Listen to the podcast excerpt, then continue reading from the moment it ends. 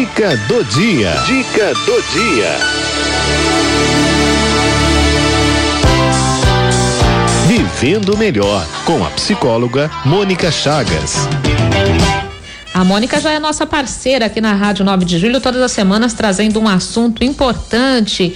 E hoje ela vai falar um pouco pra gente, não é quanto é importante essa convivência, quanto é importante a gente trabalhar também as nossas emoções. Não é fácil, né? Convivência é uma das artes mais difíceis. Eu sempre costumo falar, difícil é trabalhar com o ser humano, não é com a máquina é mais fácil. Tem gente que fala, ah, eu trabalho com TI, eu trabalho com videogame, eu trabalho sozinho. Aí ali é você com você, né? Quando não tem uma rede social disponível. Mas a convivência, né, diária é mais complicada. E a Mônica vai falar um pouquinho pra gente.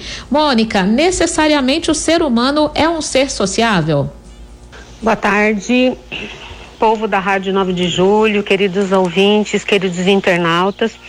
É uma grande alegria hoje estar aqui falando com vocês uh, para que a gente dê prosseguimento às nossas reflexões sobre as necessidades básicas do ser humano. Uh, uma das necessidades que a gente precisa falar, ou seja, é a necessidade que o ser humano tem de relação. Né? Nós precisamos é, estabelecer relações com as pessoas. Nós somos seres de relação. Engana-se aquele que acha que pode viver sozinho. Semana passada nós falávamos sobre a questão da autonomia, né? De achar que nem sempre a gente pode tudo, mas a gente é capaz de muita coisa. A gente sempre tem o pensamento de achar que nós somos independentes e, na verdade, nós dependemos uns dos outros exatamente porque somos seres de relação. Pois é, mas como é difícil às vezes essa convivência e às vezes é necessário que a gente olhe para dentro da gente mesmo. Dá um exemplo para a gente, Mônica, assim, não é uma dessa necessidade do homem não estar só. A gente precisa se lembrar, né, que nessa perspectiva de somos seres de relação, isso tem uma função psíquica eh, no sentido da estruturação do indivíduo e do ser humano. Eh, nós somos constituídos humanos a partir da nossa relação com outros seres humanos. Tempo desse estava aí em cartaz, na verdade essa é uma história bastante antiga que a Disney resgatou, uh, o desenho Mogli, né? Na, nesse desenho tem um menino, Mogli, que é criado aí por uma loba, macaca, eu não lembro direito aí o, os detalhes do desenho, ou seja, por um animal. E que ele então se torna ser humano. Então, é só para a gente poder se situar, esse tipo de coisa só acontece nos filmes da Disney, né? Uh, na realidade, na realidade, o humano precisa da relação com outros humanos para se tornar humano. E esta é uma realidade é, bastante simples e ao mesmo tempo complicada, porque relacionar-me com outras pessoas é por vezes muito exigente.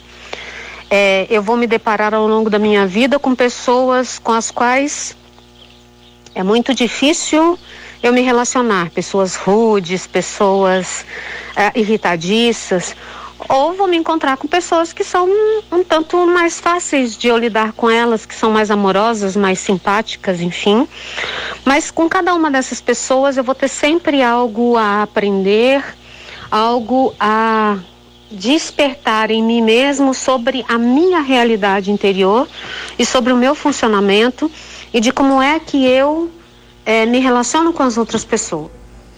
Perfeito. E você falando assim, Mônica, a gente já vai né, lembrando de pessoas que se encaixam, né? Aquela fulana que pensa diferente de mim, ou aquele que me irrita por causa que tem um temperamento diferente, né? E, e às vezes essa diferença nos afasta um dos outros, mas esse também pode ser um caminho de aprendizado, Mônica?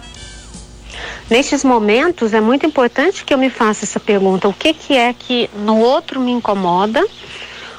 o que é que no outro está provocando em mim desconforto para eu poder entender de mim. E dar conta disso sem ficar agredindo o outro, sem ficar humilhando o outro, é a nossa tarefa de autoconhecimento e de crescimento. É o nosso desafio existencial, porque cada vez que eu dou conta desses traços em mim, eu consigo melhorar a qualidade das minhas relações. né? Existe um conceito em comunicação não violenta que eu acho que é muito importante nesses tempos de distanciamento social, que diz assim: eu sou responsável pelo que eu sinto.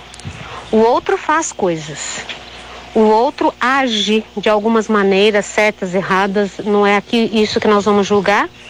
Mas o que, que é importante? É o que aquela ação do outro desperta em mim. E o que aquela ação do outro desperta em mim é responsabilidade minha. Então, eu, aquilo que o outro fez, despertou raiva em mim, eu sou responsável pela raiva que eu sinto. E o que, que eu faço com ela? Vou sair por aí batendo na cara das pessoas? Vou sair por aí atirando nas pessoas? Vou sair por aí agredindo as pessoas? Quando na verdade eu tenho que me recolher, olhar para dentro de mim para entender o que é que foi e onde é que isso me pegou.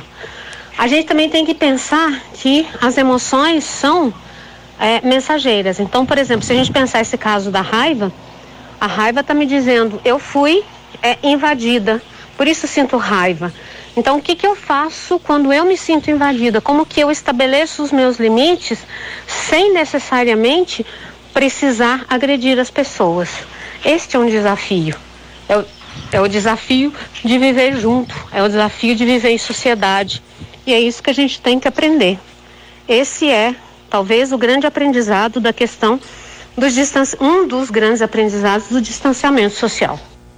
Muito bem, é muito interessante esse conceito que você trouxe, né, de comunicação não violenta, o quanto a gente tem que usar a nossa comunicação nos nossos relacionamentos, no dia a dia, para cultivar sempre a paz, que é um bem que a gente faz para o outro e é um bem que a gente faz para nós mesmos, não é? Agora, é possível então cultivar, apesar das diferenças, uma relação saudável, Mônica? Mas também vocês puderam perceber quão profundo e quão denso é todo é toda essa reflexão, né? Não é alguma coisa que a gente faz assim prontamente. Às vezes eu vou precisar de ajuda para entender melhor como é que essas, como é que as minhas emoções que foram ali despertadas na relação com as pessoas é, precisam ser apacentadas, trabalhadas, entendidas e precisam ganhar uma expressão que seja adequada. O desafio é como que eu me mantenho no meu eixo, sem sair por aí mordendo as pessoas. Como que eu mantenho relações saudáveis nas quais eu posso dizer para as pessoas o que me agrada, o que me desagrada, o que eu quero e o que eu não quero. Esse é talvez o grande passo da, da, da dificuldade que a gente tem de estabelecer relacionamentos. Porque pensando nos nossos relacionamentos primordiais com pai e mãe, a gente aprendeu muito a fazer as coisas para agradar os outros. E isto tem prazo de validade, isto não funciona sempre. Por isso a gente é convidado a revisitar este lugar. Fica aí uma boa reflexão para a gente essa semana, para que a gente avalie a qualidade das nossas relações. Será que eu me coloco nas minhas relações? Será que eu simplesmente é, estou tentando agradar os outros? E se você quiser conversar a respeito, Pode mandar as perguntas via rádio 9 de julho ou pode mandar direto para o meu WhatsApp, que eu terei prazer em respondê-las, né? Meu WhatsApp é 11 95391 1151. Tenham todos uma boa semana, uma boa reflexão e a gente segue junto. E coloco-me aqui à inteira disposição para quem precisar trocar uma figurinha. Um grande beijo, um grande abraço. Grande abraço, psicóloga Mônica Chagas, que falou pra gente sobre a arte da relação, não é? Dos relacionamentos e quanto a gente pode crescer, não é? A partir das diferenças e cultivando um equilíbrio interior que é fundamental para tudo isso. Meu abraço fraterno, querida. Deixo aqui meu grande abraço para todos os internautas e para todos os ouvintes da Rádio 9 de Julho, bem, bem como um grande abraço para você, Cleide. Foi uma alegria estar com vocês e partilhar essas reflexões nesta tarde, nesse dia, bem no meio da semana. Grande beijo a todos.